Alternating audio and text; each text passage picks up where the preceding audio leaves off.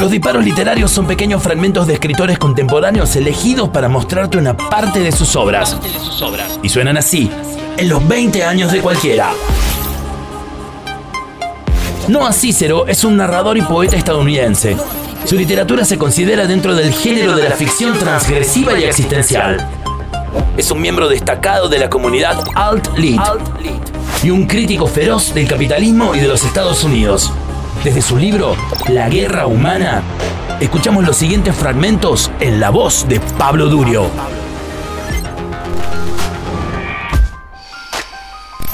Faltan dos horas para la guerra. Faltan dos horas para la guerra. Son las seis. Bush dijo que a las 8 tiene que morir gente. Yo voy a ir a lo de Kendra. Me voy a esconder ahí. ¿Vendrán los terroristas? ¿Vendrán los terroristas? Estoy parado en el living, en la casa de mis padres. Mi papá está sentado en su sillón especial, mi mamá en el sofá y mi hermano en la silla reclinable. Están mirando el noticiero. El noticiero no dice demasiado. Mi hermano dice que va a pelear por Irak. Mi papá le dice que tenga cuidado con lo que opina. A mi hermano no le importa, divaga sobre el petróleo y el dinero. Mi mamá se queda ahí sentada, en silencio. Después se pone a insultar a Bush. Mi papá no sabe qué pensar, está confundido, pero lo que pasa es divertido y por eso lo está mirando. La guerra es divertida.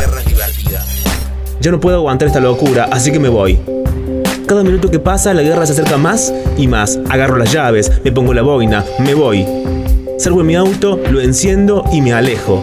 En la radio, un tipo habla sobre la guerra.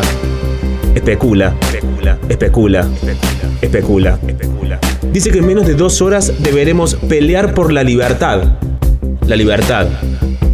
Estados Unidos quiere darle la libertad a otro país.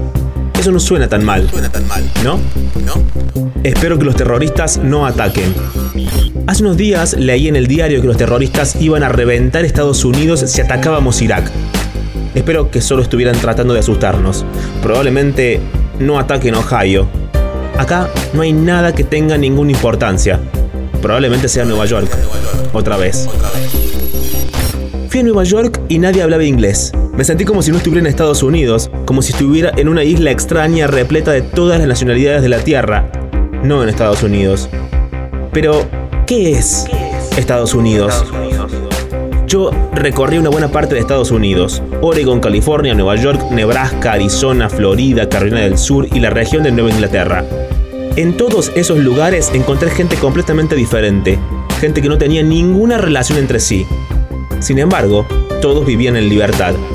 Sin embargo, a ninguno de ellos le importaba menos. Solo querían irse a casa y que sus familias estuviesen a salvo.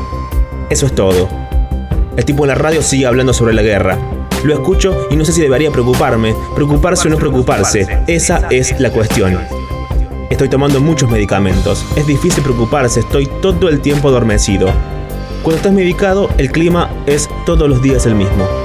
El sol puede estar ahí brillando o oculto detrás de las nubes. Simplemente no importa. Me siento raro. Esta noche está muy oscuro. Esta noche hay guerra. Esta noche hay guerra. Guerra. Guerra.